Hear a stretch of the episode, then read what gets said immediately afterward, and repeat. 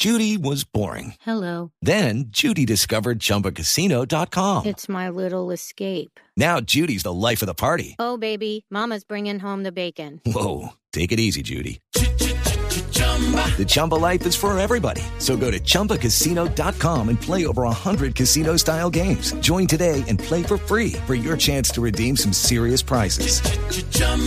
ChumbaCasino.com. No purchase necessary. Void where prohibited by law. 18 plus terms and conditions apply. See website for details. Bueno, pues queremos preguntarle, eh, eh, y nosotros estábamos haciendo como un abordaje muy general desde nuestra ignorancia, por supuesto, eh, de los músculos, de lo que uno encuentra y de lo que uno se prepara pues para hacer una entrevista. Pero arranquemos por el comienzo eh, y muy rápidamente. mm, ¿Qué son los músculos y qué hacen? Porque más allá de que nos dan fuerza y de que nos sostienen, ¿qué más pasa con los músculos? Bueno, pues el tejido muscular como tal eh, son fibras formadas por eh, una unión o una interconexión celular eh, que se encarga puntualmente de la parte de sostén como tal de, de nuestro de nuestro sistema eh, musculoesquelético dándole Sí. pues toda la, la, la protección a las articulaciones, pero también eh, tenemos músculo en otros órganos eh, a nivel sistémico, cuya función siempre es eh, el estarse relajando y contrayendo. En el caso del, del músculo del corazón para generar y para bombear sangre, en el caso eh, del músculo que rodea también todo el tejido renal para la excreción de las sustancias que se deben eliminar, en el caso de los músculos eh, periorbitarios que escuché que estaban hablando de, de ellos. eh, también para, para generar la- el movimiento del globo ocular. Entonces, si nos damos cuenta como tal, el músculo no es solo un órgano de sostén, sino también tiene una actividad y una función dependiendo la ubicación a nivel sistémico. Eh, y pues digamos que generalmente las, las recomendaciones y lo que hablamos está usualmente dirigido a la parte osteomuscular, sin embargo existe también todo un tema relacionado con la parte cardiovascular, con la parte pulmonar, dependiendo pues de, de lo que necesitemos activar o de lo que necesitemos trabajar. Claro, es que eh, nosotros estábamos comenzando a, a describir los músculos esqueléticos, nos íbamos a referir a los músculos lisos o involuntarios, usted algo hizo mención, y el músculo cardíaco, pero ¿cómo, son, cómo es el aspecto de esos músculos? ¿Cómo funcionan? Claro, entonces cuando nosotros eh, vemos, digamos que hiciésemos un, un zoom a la fibra muscular, eh, tenemos esta, esta clasificación en músculo liso, músculo estriado. El músculo liso, eh, o tanto el liso como el estriado, tienen terminaciones nerviosas que conectan directamente con nuestro sistema nervioso central o con el cerebro. Entonces, allí en el cerebro pues tenemos dos vías o dos rutas, como si cogiésemos la autopista o cogiésemos la séptima en Bogotá. En este caso pues tenemos o una vía de que es como como tú muy bien lo dices, el sistema autónomo y la otra vía que ya es como el sistema voluntario. Entonces, en el caso de los músculos lisos y los músculos eh, están rodeando las vísceras y otro tipo de, de tejidos y de órganos como el pulmón, como el corazón, tienen una actividad eh, de la cual no somos conscientes, que es involuntaria y que está mediada por todo nuestro sistema nervioso simpático. Entonces, eh, este músculo es, es también eh, gran parte el responsable de la función de, esta actividad, digamos, de del corazón en el caso de la hablando del sistema eh, cardíaco y en el caso del pulmón de la respiración. Cuando hablamos del músculo estriado, pues ya es un sistema voluntario en el que sí pensamos, en el que sí somos conscientes y mandamos una orden a nuestro cerebro que va por una vía que se llama una vía aferente y que hace una sinapsis o una conexión a nivel de, del cerebro, del sistema nervioso. Y allí pues hay una vía ya de respuesta eferente en donde pues nos manda la orden para hacer el movimiento. Entonces son dos caminos diferentes pero que están, digamos, relacionadas con un mismo centro de comando que es a nivel del sistema nervioso central. Sí, doctora Carolina, a, los hombres nos, nos, nos genera, sobre todo en la adolescencia, el tema de los músculos, porque queremos ser musculosos. Y resulta que no todo el mundo tiene el mismo resultado cuando empieza a hacer ejercicio, levantamiento de pesas. Y hay alguna gente que a las dos semanas se le nota y se le ve el volumen y se ven grandes y quincones. Y a otros pueden pasar años y los músculos no le cambian para nada. ¿Qué pasa y por qué esa diferencia en la respuesta muscular de una gente que hace ejercicio y otra que que, el resultado es nulo? Sí, mira, esa es una pregunta muy interesante que nos lleva a, entender que nuestro cuerpo es una interconexión de redes. Eh, el, el, sistema muscular, la fibra muscular está 100% relacionada con nuestro sistema, con nuestra función metabólica y hormonal. Por eso, eh, cuando se consumen eh, hormonas exógenas, favorece también como esta hipertrofia muscular que lleva pues como a esta eh, visión de un músculo más, más grande. Sin embargo, no todos los organismos tienen esa misma respuesta en la generación de ciertas hormonas como la testosterona, como los estrógenos, los progestágenos, que favorecen también esa actividad exagerada de la fibra muscular o de la célula muscular. Por otro lado, pues también vemos muchas veces pacientes no yéndonos hacia el músculo hipertrofiado grande, sino al paciente ya que de pronto tiene un tema de lumbago crónico, que tiene cervicalgia, que es el, el, dolor en el cuello permanente.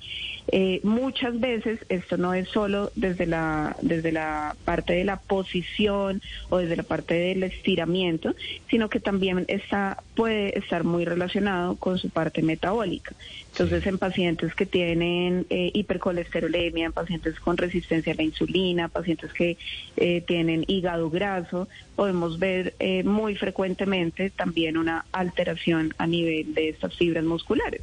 De acuerdo. Doctora, entendiendo la importancia de los músculos, bueno, entonces, ¿cómo deberíamos cuidarlos? ¿Es con la alimentación? ¿Es con el ejercicio? ¿Cómo, ¿Cómo empezamos a cuidar nuestros músculos y a qué edad deberíamos comenzar? Bueno, esto, esto tiene los, los, yo digo que son los mismos pilares eh, que siempre tenemos que tener en cuenta, no solo para el sistema musculoesquelético, sino en general para el funcionamiento de toda la, de todo nuestro organismo. Primero, lo, lo, que han demostrado los diferentes artículos y publicaciones es que la forma en la que el músculo eh, realmente se regenera y realmente eh, tiene una capacidad para volver a eh, reactivar función de algunas células que en esa fibrilla muscular han sido alteradas es a través del sueño. Así que dormir mínimo las siete horas, ojalá ocho, eh, es absolutamente importante tanto para la persona que se ejercita como para la persona que no se ejercita, porque es el momento en donde en este ciclo de sueño-vigilia, pues el músculo recupera eh, su, su, función. Por otro lado, eh, la hidratación, la hidratación es absolutamente clave. Recordemos que somos 70% agua eh, a nivel sistémico y esto hace que también la generación de, eh, de esta actividad metabólica que está estrechamente relacionada con sulfuración y con otro tipo de procesos que van a impactar a la función del músculo es absolutamente eh, clave. La alimentación, por supuesto, eh, vemos y entendemos cómo la parte metabólica está estrechamente relacionada con eh, la función de la fibra muscular y hay algo muy importante que quiero resaltar y es que el músculo está recubierto de algo que se llama la fascia. Es como si ustedes pusieran un papel vinitel por encima del músculo. Eso es la fascia y la fascia está en absolutamente todo nuestro cuerpo, desde el dedo gordo del pie hasta la hasta la cabeza. Entonces, cuando nosotros tenemos una contracción de esa fascia, puede que la fibra muscular no esté alterada, pero esa contracción de la fascia va a generar una, una molestia y una sensación de dolor. Así que también es muy importante en la alimentación tener una alimentación que no sea, nosotros lo llamamos tan alcalina, eh, es decir, llena de sustancias o de alimentos procesados, de azúcares, porque todo esto se va a acumular también como en forma de, de xenobióticos o de toxinas a nivel de esa de esa fascia o, ese nosotros médicamente lo llamamos matrix extracelular.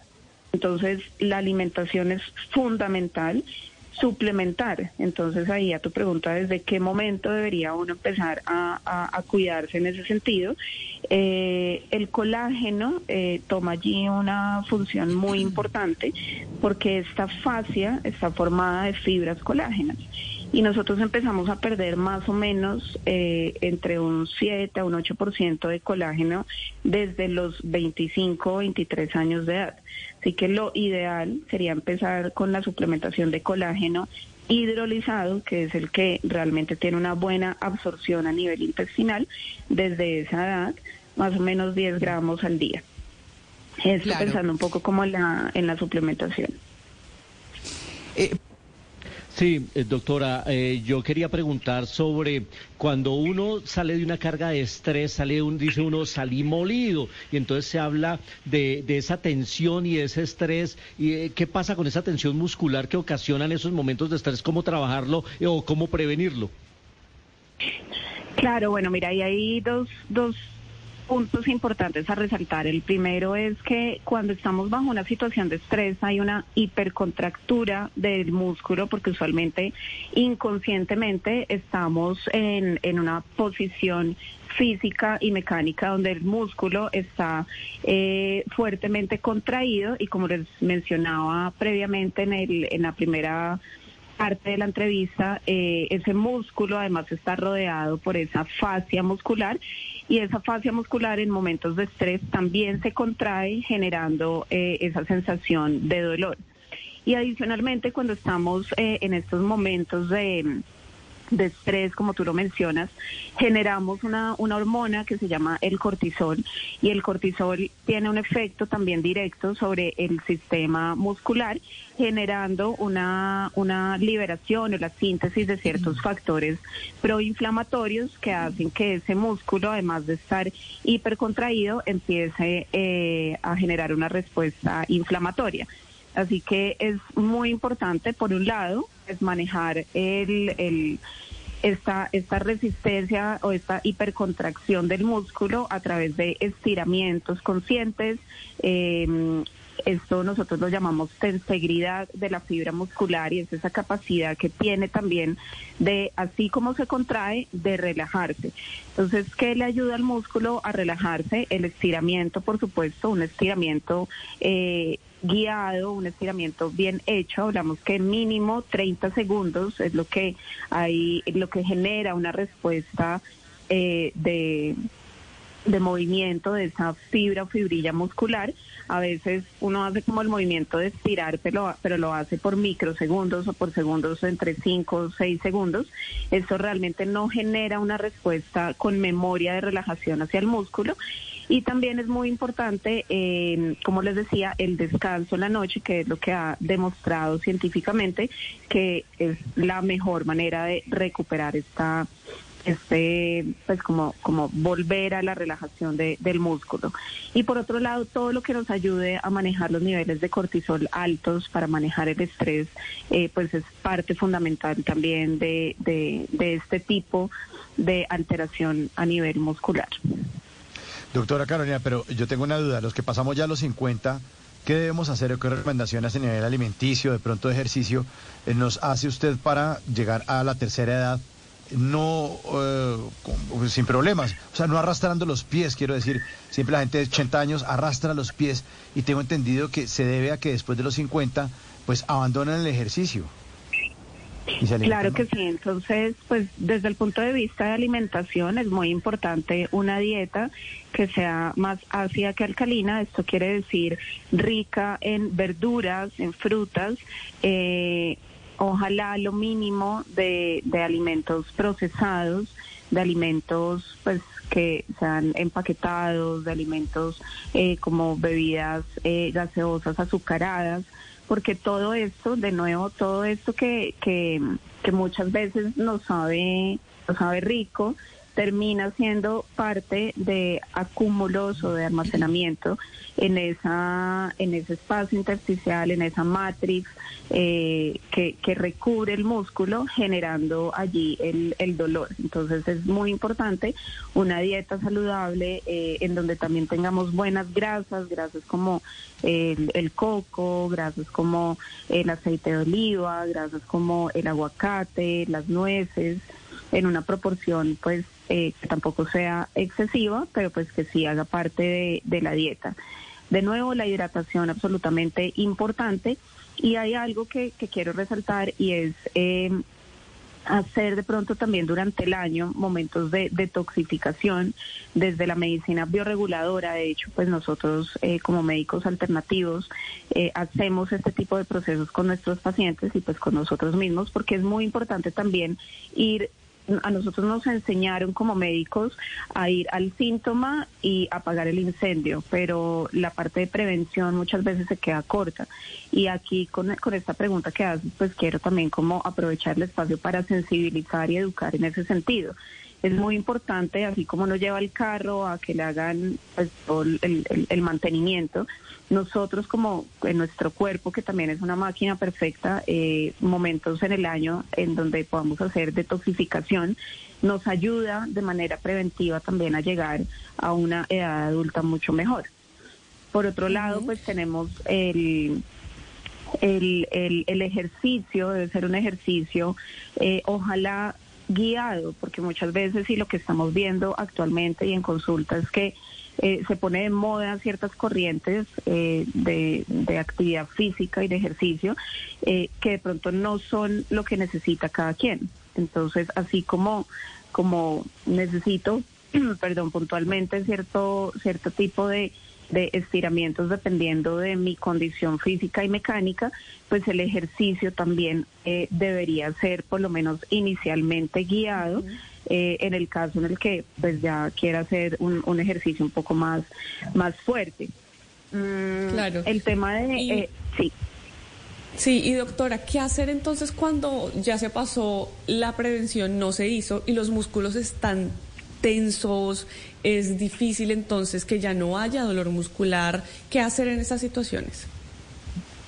En estas situaciones, eh, dentro, y acá me voy un poco a, mi campo, que es la medicina integrativa, dentro de la medicina eh, bioreguladora, dentro de las medicinas alternativas homeopáticas eh, o también dentro de la osteopatía, por ejemplo, tenemos una cantidad de herramientas maravillosas que nos ayudan a la recuperación de esa fibra muscular, de esa eh, elasticidad muscular Mm, a través de diferentes componentes, a través de diferentes técnicas también de aplicación. Existen técnicas, por ejemplo, como la biopuntura, en donde utilizamos eh, medicamentos eh, bioreguladores que complementamos después con, con, con algunos eh, productos para resolver y para mejorar la inflamación y que nos ayudan de manera increíble o incluso a través de sueroterapia para que ese, ese espasmo muscular se vaya resolviendo. Y muchas otras cosas que podemos hacer en casa a través del estiramiento. El estiramiento es fundamental, como les decía, mínimo, cada estiramiento debe ser de 30 segundos. Menos de 30 segundos no tiene realmente un impacto sobre la recuperación de la eh, elasticidad o de, la, o de volver a tener como una, fibra muscular que esté relajada. Eh, y estos estiramientos también dependen de la frecuencia eh, con que lo con que pues lo haga cada, cada persona. Entonces mínimo debería ser tres veces en el día y cada estiramiento del músculo y de la fascia en la cual me esté enfocando debería durar por lo menos unos 30 segundos. Muy bien. Doctora yo tengo una una pregunta curiosa. No sé si no sé si el corazón es el músculo más importante del cuerpo, eh, quizás sí, pero ah, eh, cuando uno dice, no, me rompiste el corazón, ¿es verdad que el corazón se puede romper literalmente por, eh, por algún tema emocional? O sea, que se rompe el corazón realmente y de ser así, ¿cómo se, cómo se cura el corazón? Bueno, por un tema emocional, literalmente no, sin embargo, pues el, el corazón sí es un músculo eh, y aparte tiene una cantidad de estructuras vasculares. Entonces, cuando hay, por ejemplo, un, un infarto cardíaco, pues allí hay una alteración en esa, en esa vasculatura o en esa eh, llegada de sangre al músculo cardíaco y eh, esa parte del corazón eh, pues se genera una atrofia muscular, hay una muerte de unas células musculares que no reciben la oxigenación por, por causa del infarto porque hay una placa aterosclerótica o de grasa allí que no permite que llegue la oxigenación y eh, pues digamos que una parte de, ese músculo queda allí pues como atrofiada. Sin embargo, el, el cuerpo tiene una capacidad de autorregulación y de recobrar una, de nuevo una, un dinamismo. Y, por ejemplo, cuando el paciente está entrando en una, en una falla cardiorrespiratoria, hacemos una desfibrilación. Lo que estamos haciendo es como generando una carga eléctrica para que ese músculo vuelva y arranque para que ese músculo ah. cardíaco vuelva y arranque. Entonces, eso es lo que pasa en, en, un infarto eh, agudo de miocardio. Bueno, pues ahí está, ¿no? Tantas cosas importantes alrededor de los músculos.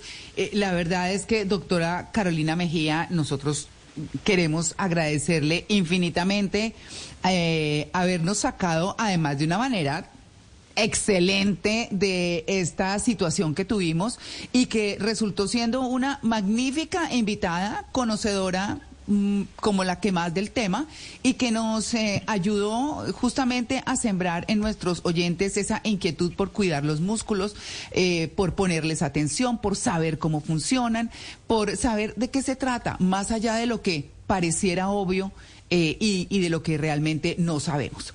Así que, eh, pues queremos agradecerle. ¿Usted tiene redes sociales donde nuestros oyentes puedan seguirla? Claro que sí, muchas gracias de nuevo igual por, por la invitación y siempre pues eh, muy a la abierta pues a, apoyar siempre que sea brindando información. Tengo mi Instagram que es DRA Raya al Piso, Carolina Mejía. Allí cualquier duda, pues me pueden eh, escribir con mucho gusto. Bueno, muy bien. Pues muchas gracias. Le deseamos un feliz día y de verdad, muchas gracias de nuevo. Con mucho gusto. Feliz día para todos. With lucky landslots, you can get lucky just about anywhere. Dearly beloved, we are gathered here today to. Has anyone seen the bride and groom? Sorry, sorry, we're here. We were getting lucky in the limo and we lost track of time. No, Lucky Land Casino, with cash prizes that add up quicker than a guest registry. In that case, I pronounce you lucky. Play for free at LuckyLandSlots.com. Daily bonuses are waiting. No purchase necessary. Void where prohibited by law. 18 plus. Terms and conditions apply. See website for details.